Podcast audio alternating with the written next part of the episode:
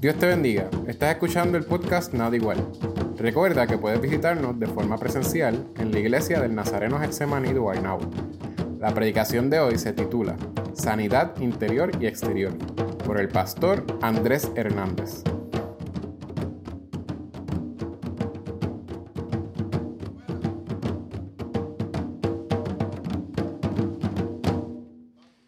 Es una bendición estar aquí con ustedes en esta mañana. Excuso, algunos me preguntaron por mi esposa. Mi esposa hoy este, está en la iglesia de Aguas Buenas porque la invitaron, después que, que, me habían invitado para acá, pues allá la invitaron para Aguas Buenas. Y dije, pues vete tú para Aguas Buenas y yo me voy para Guaynabo. Así que en algún momento del día nos encontraremos luego, nuevamente. Así que oramos también por ella, ¿verdad? Para que el Señor la bendiga allá donde eh, va a estar predicando y compartiendo algo con la iglesia de Aguas Buenas. Pero mientras tanto estamos nosotros acá y le damos la, las gracias a Dios por ese privilegio y por esa bendición de poder encontrarnos en su casa. Yo quiero compartir algo de el Evangelio de Marcos. Este es el mes que, que se ha hablado del amor y, y de las expresiones de amor y yo creo que, que cuando vamos a la Biblia las mejores expresiones de amor las encontramos a través de la figura de Jesús. Eh, fuera del Antiguo Testamento, fuera de cualquier otro libro, Jesús es el centro, es a quien nosotros miramos, es a quien nosotros imitamos, es a quien nosotros eh, anhelamos eh, encontrarnos con Él. Y hay un pasaje en Marcos, solamente tres versículos que son maravillosos y expresan el amor de Dios, el amor de Jesús, no por algunos seres humanos, sino por todos los seres humanos.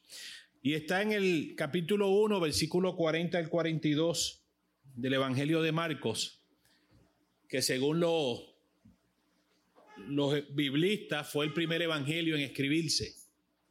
Y este es el primer milagro que aparece en Marcos.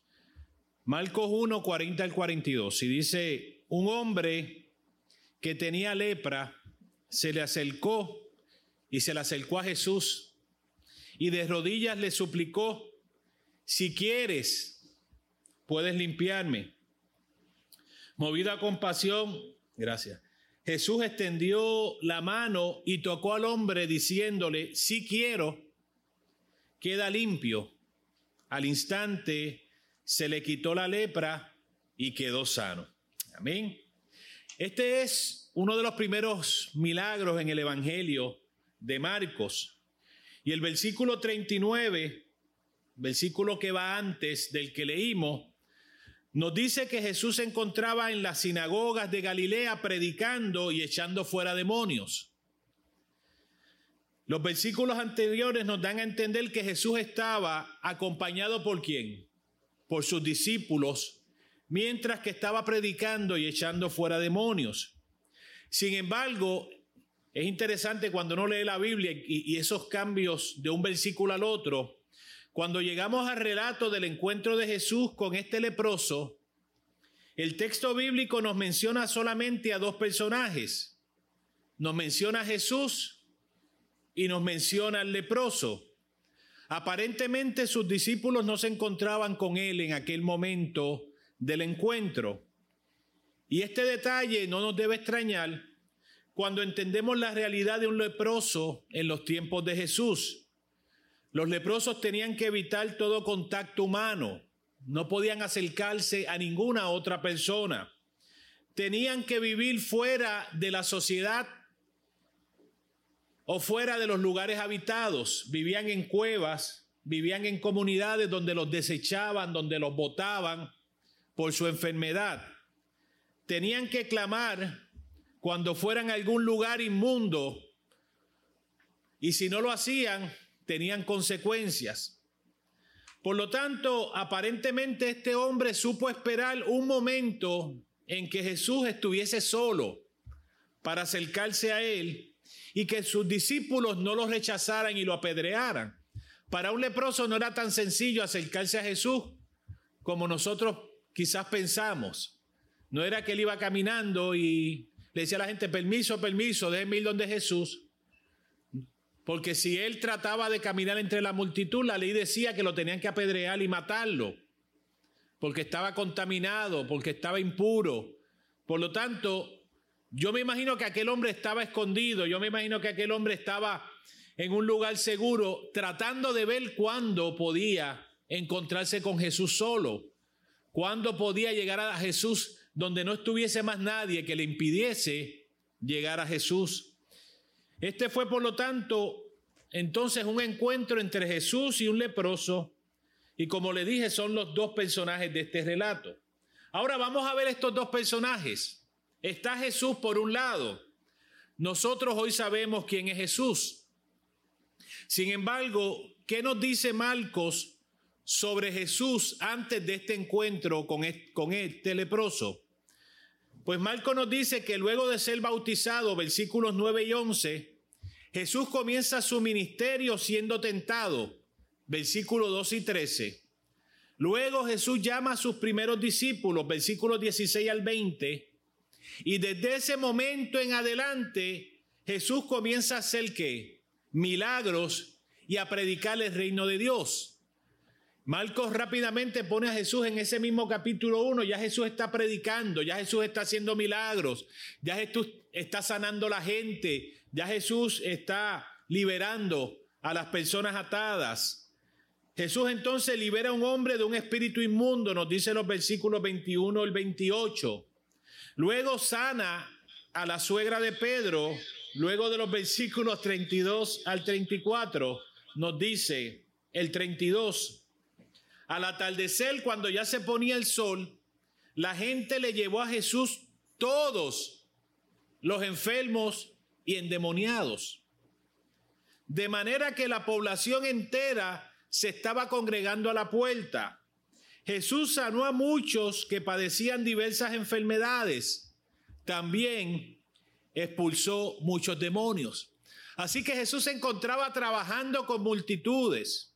Es interesante, en la época de Jesús no existía el internet, no había celular.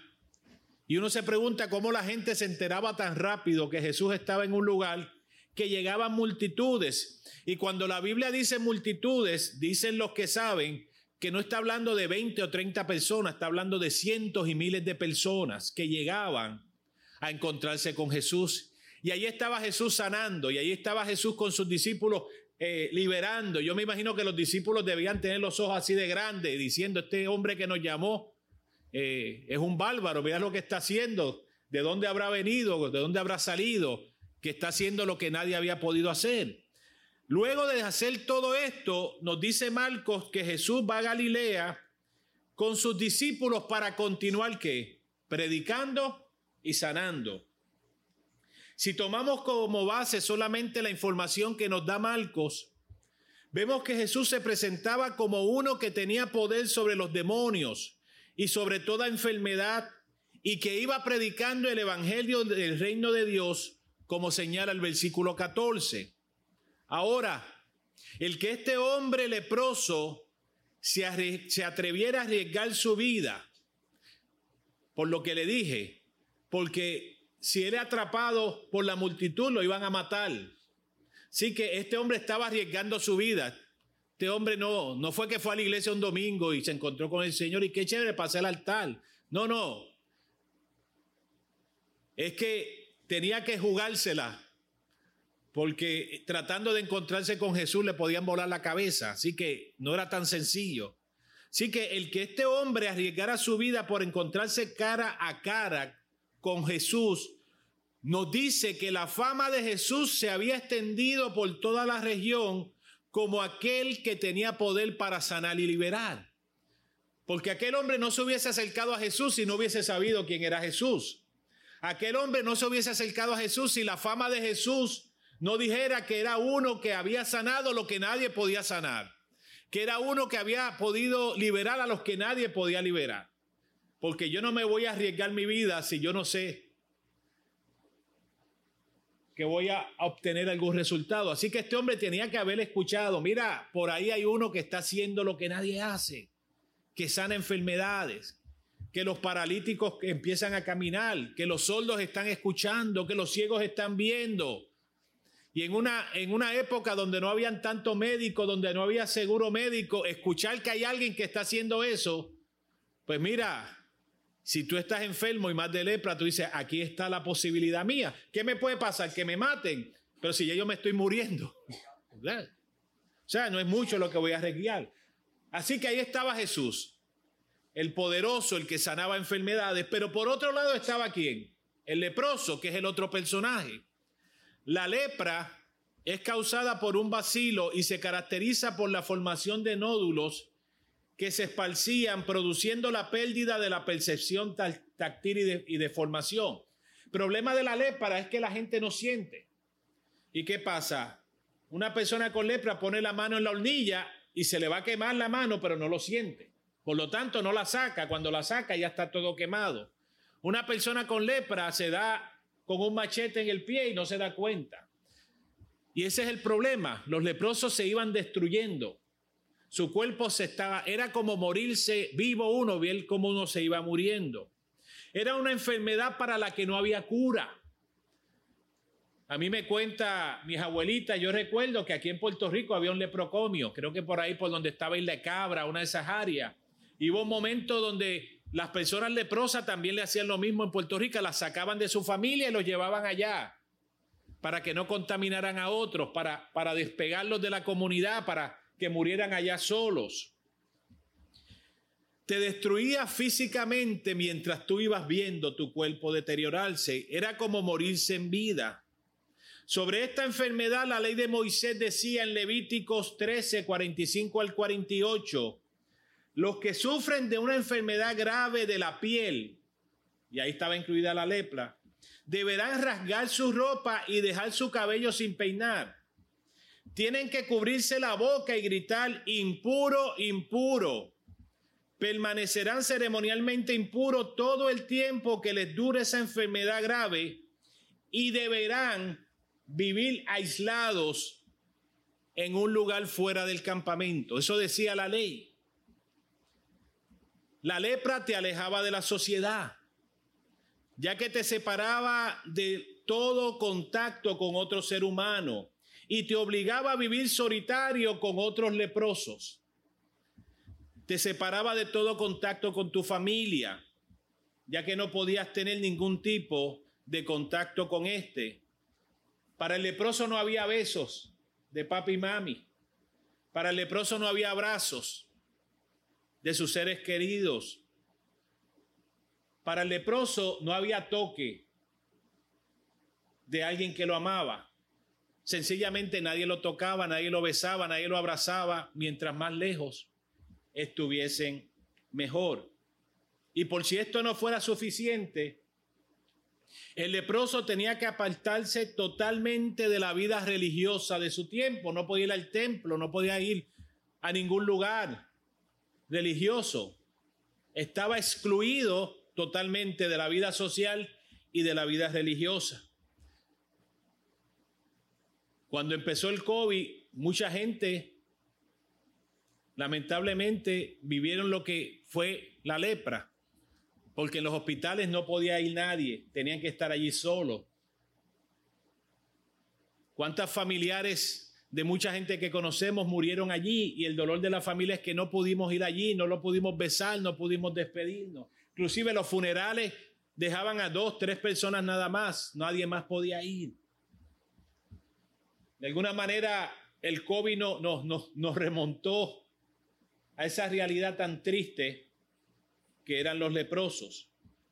Y estos detalles son importantes para que entendamos luego la respuesta de Jesús a este hombre. En tiempos de Jesús también la lepra se entendía como consecuencia de la corrupción moral. Por lo tanto, además de todo lo que dije antes, para la gente la condición de lepra era una consecuencia directa del pecado o algo que la persona se había buscado.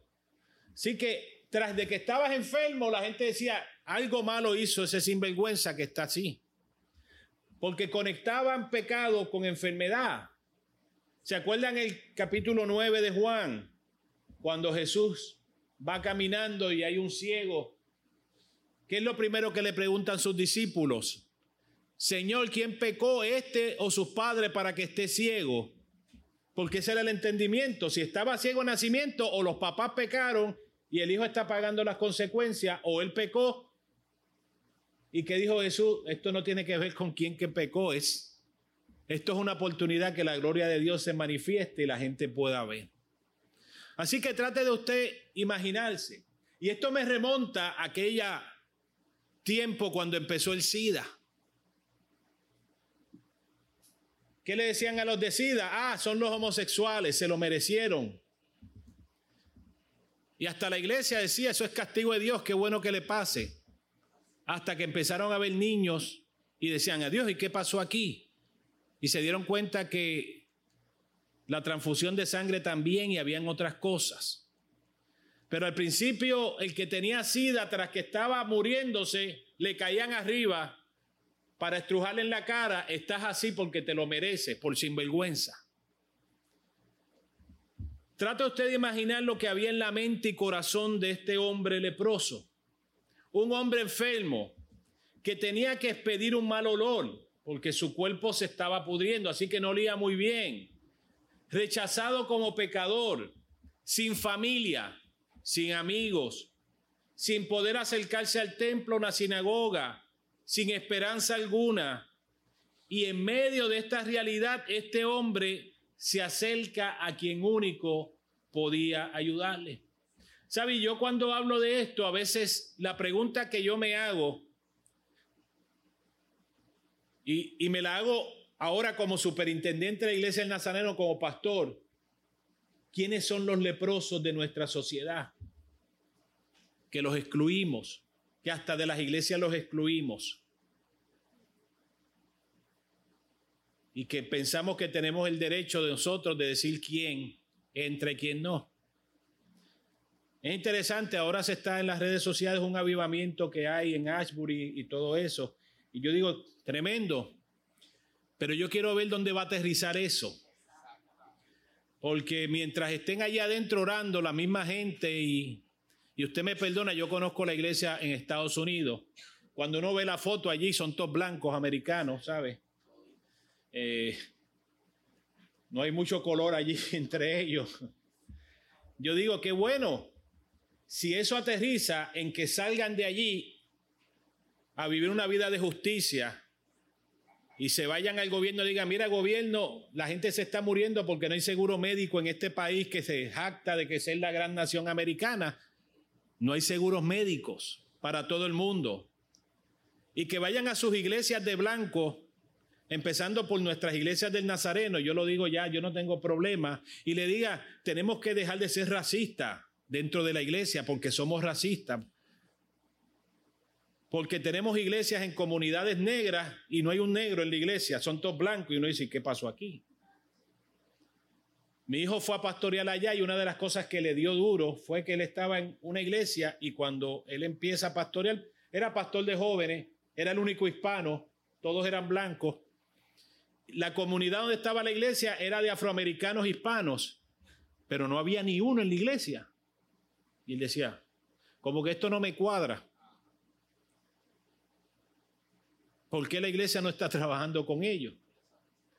Lamentablemente muchas veces a la iglesia no le interesa que le dañen el color allá adentro.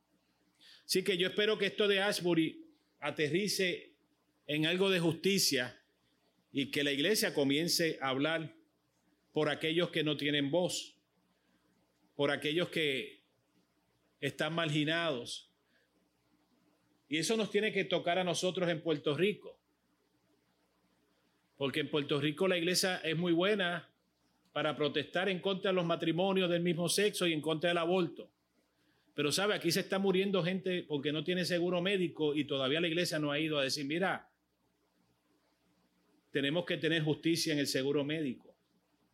Tenemos que tener justicia con la gente que está siendo atropellada cada día, porque este gobierno nos está pasando el rolo y cada día nos estamos distanciando entre los que tienen mucho y los que tienen poco.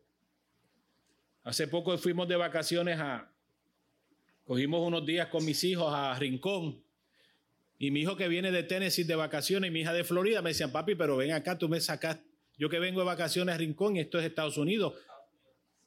Él fue a la plaza porque había algo de bomba y plena y no había un, todo el mundo hablaba inglés. Nosotros íbamos a las playas yo, yo decía, ven acá, yo estoy en Florida, estoy en Puerto Rico, porque aquí todo el mundo.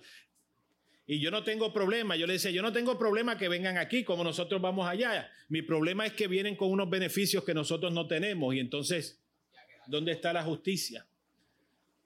Así que, ¿quiénes son los leprosos? Los que están esperando que esa iglesia que tiene un avivamiento vaya y los abrace y les diga, ustedes también son bienvenidos a nuestra iglesia. El leproso sabía que no tenía mucho tiempo para, para, hablar con Jesús. ¿Por qué no tenía mucho tiempo?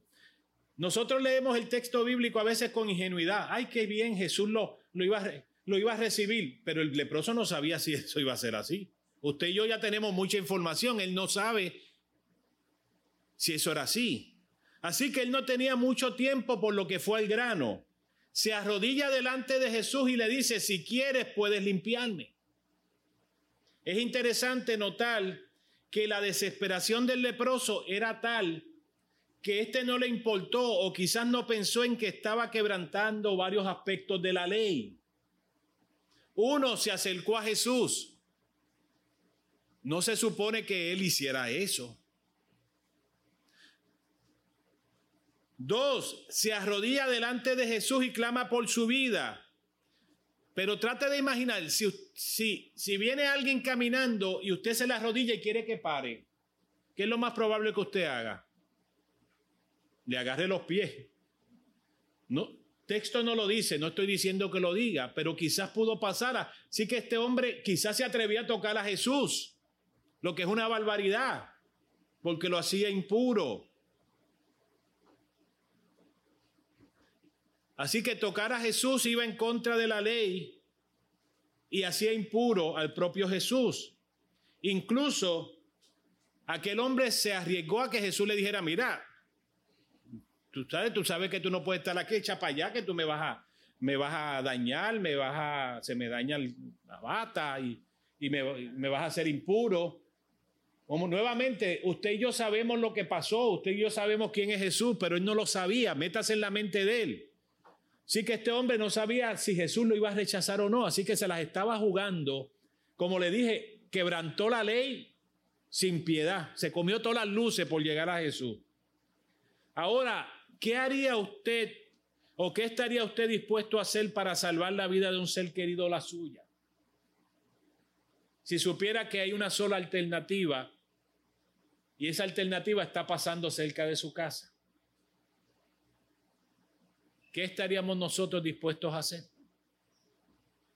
El deseo de aquel hombre y su petición era que Jesús lo limpiara. Qué interesante las palabras del leproso. Estas reflejan que éste no dudaba del poder de Jesús para sanarlo. De lo que el leproso no estaba seguro era del deseo de Jesús de sanarlo. Porque él le dice, si quieres, puedes limpiarme. En otras palabras, yo sé que tú lo puedes hacer, lo, lo, que yo no sé es si tú quieres hacerlo. Si yo soy suficiente importante, un leproso apestoso, rechazado, que está rompiendo la ley, es suficientemente importante para que tú me sanes. La pregunta entonces, ¿deseará Jesús sanar un inmundo que según las creencias de aquel tiempo estaba pagando por su pecado? La realidad es que aquel hombre ya no tenía nada que perder. Ahora, el hombre no pide ser sano, sino limpiado. Recordemos que aquel hombre era considerado que inmundo. En inglés el término que se usa es un clean, en otras palabras, sucio. Aquel hombre deseaba ser limpio. La pregunta es si su necesidad de limpieza era solamente exterior o necesitaba limpieza interior también. Señala un comentarista que en realidad esta petición iba más allá de una sanidad física. El deseo de aquel hombre era ser reintegrado a la sociedad, a su familia, a su familia, perdón, y a la vida religiosa. No es nada más que me sanes, yo quiero volver a tener a mi familia, yo quiero poder volver a ir al templo, yo quiero volver a ser un ser humano normal y que no me rechacen. Ningún ser humano le gusta que lo rechacen, ¿sabe? Nosotros nacemos para estar en comunidad. En este punto uno se pregunta, ¿qué, qué causaba más dolor en aquel hombre? ¿Su enfermedad física o el rechazo de la sociedad? ¿Su enfermedad física o el vivir alejado de su familia? ¿Su enfermedad física o el estar alejado de la vida de comunidad religiosa? La realidad es que para muchas personas le duele más el rechazo que la misma enfermedad. Aquellos que fueron pacientes de SIDA cuando comenzó, yo me imagino que el dolor a ser rechazado, a escuchar que se lo merecían, dolía más que el saber que se iban a morir de una enfermedad.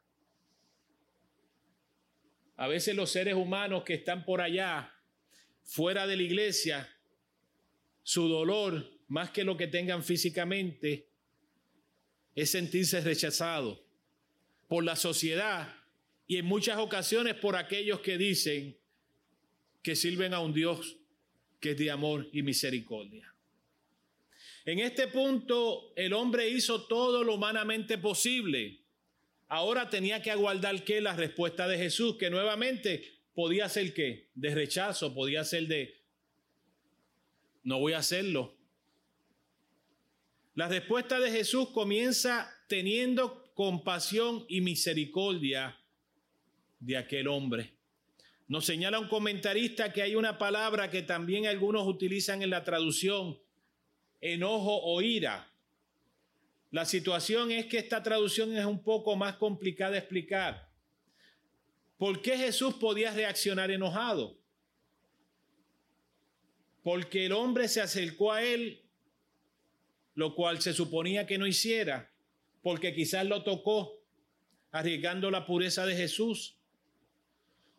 O quizás el enojo de Jesús es ver los efectos físicos y sociales que aquella enfermedad había causado en alguien a quien amamos. Como veremos, Jesús no se pudo enojar porque aquel hombre quebrantara la ley, ya que Jesús en los versículos anteriores la había quebrantado al sanar un hombre sábado. Y en este caso la quebrantó nuevamente al dejarse acercar por un leproso. Jesús entonces no es aquel que sana y libera, sino que es uno que es movido a compasión y misericordia ante las situaciones de todos los seres humanos. Hermano y hermana, todavía Dios extiende su misericordia y compasión sobre sus hijos e hijas. Todavía todos seguimos siendo importantes para el Señor.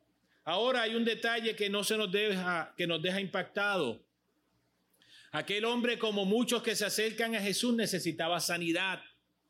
Jesús con su simple palabra lo podía sanar. ¿A cuánto Jesús nos sanó sin... ¿Se acuerdan aquel hombre que vino y le dijo, Señor, yo no soy digno ni de que vayas a mi casa? Aquel a que yo amo está enfermo y le dijo, vete a tu casa, ya está sano. No tuvo ni que ir allí, no tuvo ni que acercarse. Jesús podía sanarlo. Sin embargo, el texto bíblico nos dice algo extraordinario. Jesús extendió la mano y tocó al hombre. En otras palabras, Jesús quebrantó la ley, hermano, ay, y puso en peligro su pureza.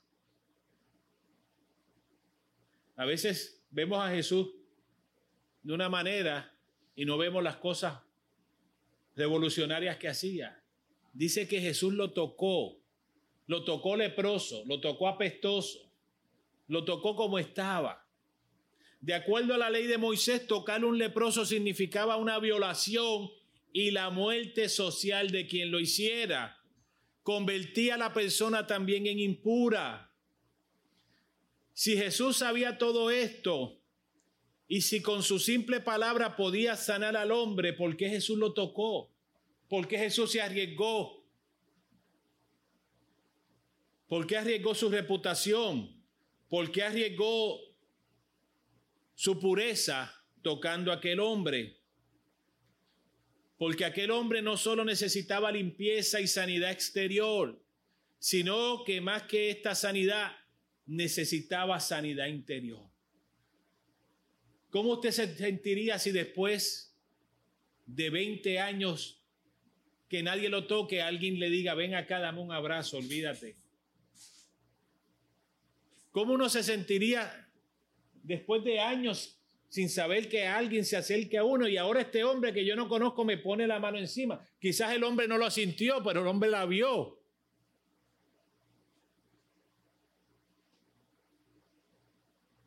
Mi profesor de Nuevo Testamento en Seminario Evangélico, el doctor Ediberto López, una vez le dijeron cuál es su evangelio favorito y él decía el evangelio de Marcos.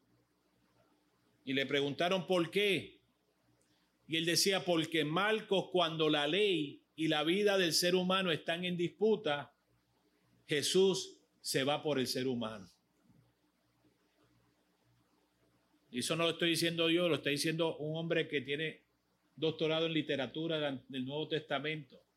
Dice Marco Jesús, cuando la vida de un ser humano está, cuando dice, no, sábado no se puede sanar, Jesús dice, no, la vida del ser humano es más importante que el sábado. Ahora está diciendo, la ley que dice que un leproso no se puede tocar y expresarle amor y compasión, para mí es más importante expresarle amor y compasión al leproso que lo que diga la ley. Aquel hombre necesitaba ser sanado de sus sentimientos de pecador, de sentirse solo, de sentirse rechazado por su familia, rechazado por la sociedad, rechazado por los religiosos y quizás rechazado por él mismo.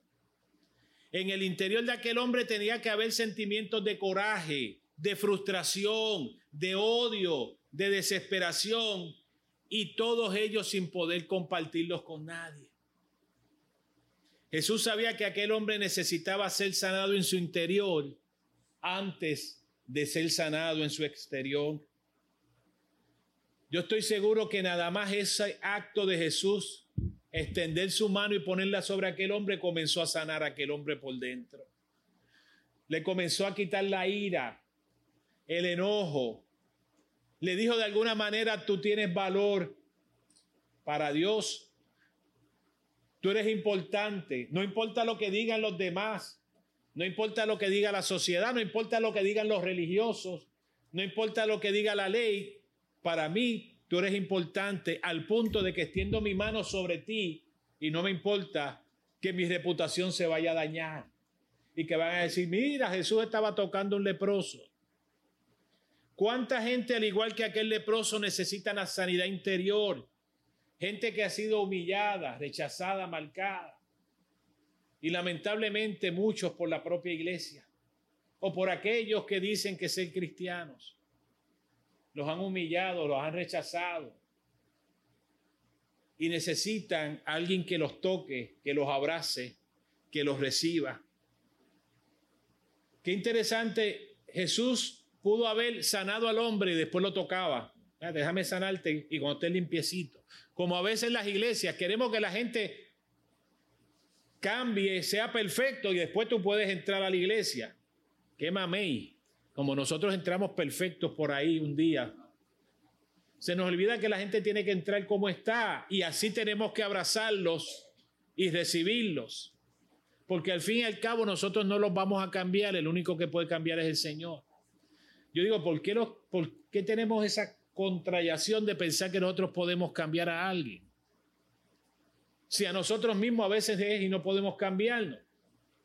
Yo voy para 33 años con mi esposa y he tratado de cambiarle fracasado. Y hace poco ella me dijo, no te apures que yo he tratado lo mismo contigo también, así que estoy de parte y parte. Pero entonces queremos cambiar a la gente, queremos decirle cómo deben vivir, queremos decirle cómo tienen que tomar decisiones, Queremos decirle como si nosotros fuéramos Dios y supiéramos todo. Cuando la Biblia lo que nos dice es nosotros amamos a la gente y le damos la oportunidad de acercarse al Señor y el Señor se encarga de hacer lo que Él quiera hacer. Luego de las palabras de sanidad y restaurar totalmente a aquel hombre, porque después que Jesús puso la mano, entonces dijo, si quiero ser limpio. Ahora el hombre estaba en un look, estaba, se estaba viendo mejor, ya la cosa iba a empezar. Pero luego de esto, de sanarlo, de, restaurarlo a su familia, a sus amigos, ahora que el hombre podía ir al templo y ser parte de los rituales religiosos, de forma interesante, Jesús era bien interesante. Ahora Jesús sigue el procedimiento dictado por la ley. Miren qué interesante, cuando era la vida del ser humano lo importante él dijo, yo, yo no tengo problema de quebrantarla, pero ahora sigue la ley. ¿Y qué le dice el hombre? Vete al sacerdote para que el sacerdote certifique que tú eres sano. Eso era lo que decía la ley, que había que ir donde el sacerdote. Así que Jesús nos sorprende, porque Jesús dijo, bueno, en esta parte no hay problema con la ley. Ve al sacerdote, que él es el que certifica que tú estás sano y con la certificación del sacerdote, cuando te diga, no, ya no tiene COVID, se le quitó, entonces puedes ir y abrazar a tu familia y, y gozarte con ellos. Pero de alguna manera yo me imagino que Jesús le dice, pero acuérdate que yo te abracé y te toqué antes. Yo no tuve ningún problema. La compasión de Dios lo lleva a restaurarse totalmente. Y un último punto importante que no quiero dejar pasar por alto. Hay quienes piensan que lo puro y santo se destruye con lo impuro. Mire, la impureza de aquel hombre no puso a Jesús impuro. La impureza de aquel hombre fue transformada por la pureza de Jesús. A veces hay gente que es tan pura que no quiere tocar a nadie porque me daño. Jesús no tenía problema de tocar a nadie. Los que eran impuros lo tocaban y no lo contaminaban a él. Al contrario, Jesús restauraba su vida. Jesús le daba esperanza. Jesús lo volvía a integrar a su familia, lo volvía a integrar a la sociedad, lo volvía a integrar a la vida religiosa. En este milagro, los santos que era Jesús, transformó la impureza y limpió lo impuro y lo purificó para su gloria y su honra. Ahora, nuevamente, la pregunta que debemos hacernos, ¿quiénes son los leprosos de nuestro día? ¿Quiénes son aquellos que están esperando que alguien se encuentre con ellos? ¿Quiénes son aquellos que están deseosos de que alguien los abrace? Y que alguien le diga, mira, tú eres importante, así como estás. Antes de que te bañes y te pongas lindo y good looking, así como estás, el Señor te sigue amando. ¿Sabe? Nuestro país está lleno de muchos leprosos. Gente marcada, gente rechazada, gente que piensa inclusive que lo que les está pasando se lo merecen y que están pulgando sus pecados y que rechazo se lo buscaron, cuando es todo lo contrario. Dios lo que quiere es atraerlos acá. Que el Señor nos ayude como iglesia y que aprendamos que aunque quizás a nosotros alguien nos puede rechazar, el Señor no nos rechaza, nos sigue abrazando, nos sigue besando. Y no importa nuestra condición, Dios siempre está dispuesto a poner su mano sobre nosotros. Nunca pensemos que estamos demasiado de sucios o cargados para que el Señor no tenga tiempo para poner su mano sobre nosotros. Pero de esa misma manera que la pone sobre nosotros, también el Señor hoy necesita nuestras manos para nosotros poner las manos nuestras sobre otros y que vean el amor de Dios a través de nuestra vida. Yo quiero orar para que el Señor nos ayude a rescatar a todos esos leprosos Y oramos por el avivamiento para que ese avivamiento aterrice en salir a la calle y a buscar a aquellos que realmente necesitan ser amados. Cuando eso suceda, entonces yo digo, qué bueno, estamos, vamos, vamos con buen camino el avivamiento. Pero alguien me preguntó ayer, yo digo, mientras estén orando, son un grupo de hermanitos orando. Como puso una profesora de una de nuestras universidades, ella es brasileña, pero vive en Estados Unidos, y él dice, en, en Brasil, si usted va, hay iglesias que están días la gente orando, así que en Brasil también hay avivamiento, y no, y dice, le dice, hermanos americanos a veces tienen que mirar el mundo mucho más allá y no pensar que solamente en Estados Unidos. Y yo le dije, y yo viajaba a Cuba, y si hay gente que ora y ora, son los cubanos, ¿sabe? Porque tienen ese tiempo y, se amanecen orando y pueden estar dos y tres días orando. Todavía yo no he oído que alguien diga, entonces, mira, avivamiento, en la, allí estaban, tuvieron dos días orando en las iglesias. ¿Sabe? Y nuevamente no soy escéptico, pero yo siempre creo que la Biblia dice, por sus frutos los conocemos. Las cosas tienen que dar frutos para la gloria de Dios. La oración nuestra tiene que movernos a hacer algo diferente. La predicación, cuando la escuchamos, no es para quedarnos igual, es para que seamos diferentes y cambiemos y aprendamos a amar a los demás y tener compasión por los otros. Y saber que hay gente que necesita de nosotros.